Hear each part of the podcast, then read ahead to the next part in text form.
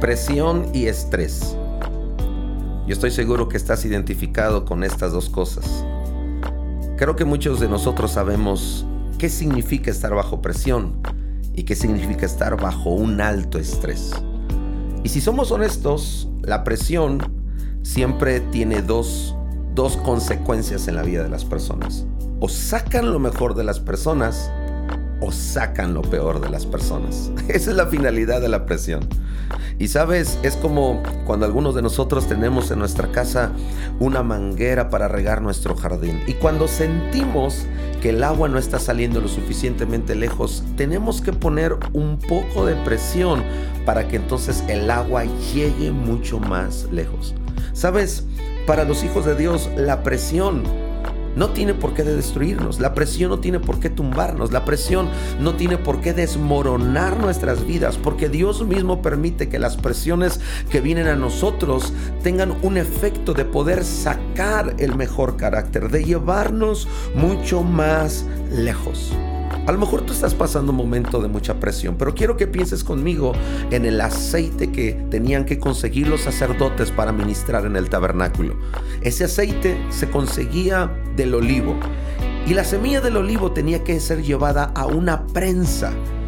Y entonces en esa prensa se sometía a una alta presión a esa semilla para que pudiera destilar las gotas de la esencia de ese precioso aceite. Lo mejor vino a través de un momento de presión. Sabes, Dios va a permitir esos momentos. Quizás sea momento de dejar de orar, Dios quítame la presión, sino más bien deberíamos de orar, Señor, ayúdame a sacar lo mejor de mis momentos de presión. La vida está llena de eso, la vida está llena de ocupaciones, la vida está llena de trabajo, la vida está llena de responsabilidades, la vida está llena de momentos buenos y de momentos malos que podrían provocar presión y estrés, pero hey, los hijos de Dios, de nuestros momentos de presión, podemos sacar lo mejor para nuestras vidas. El Salmo 119, el verso 143, me dan un extraordinario consejo para los momentos de presión y de estrés.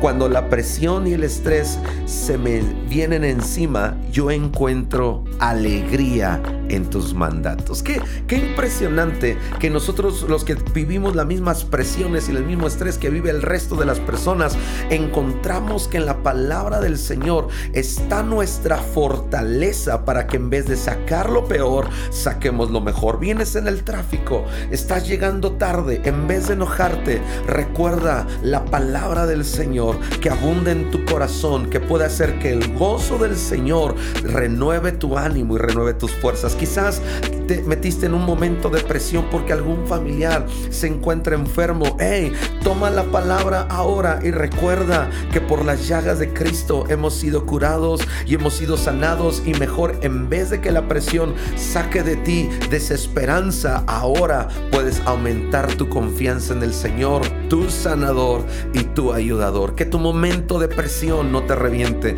que tu momento de estrés no te aleje del Señor, que tu momento de presión y de lo que a ti y a mí hagan brotar de nuestro corazón sea todo lo que hemos contenido en años de la palabra del Señor.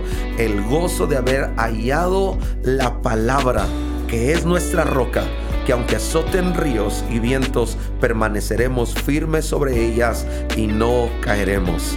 Así que ánimo con la presión, ánimo con el estrés, saca lo mejor que hay dentro de ti.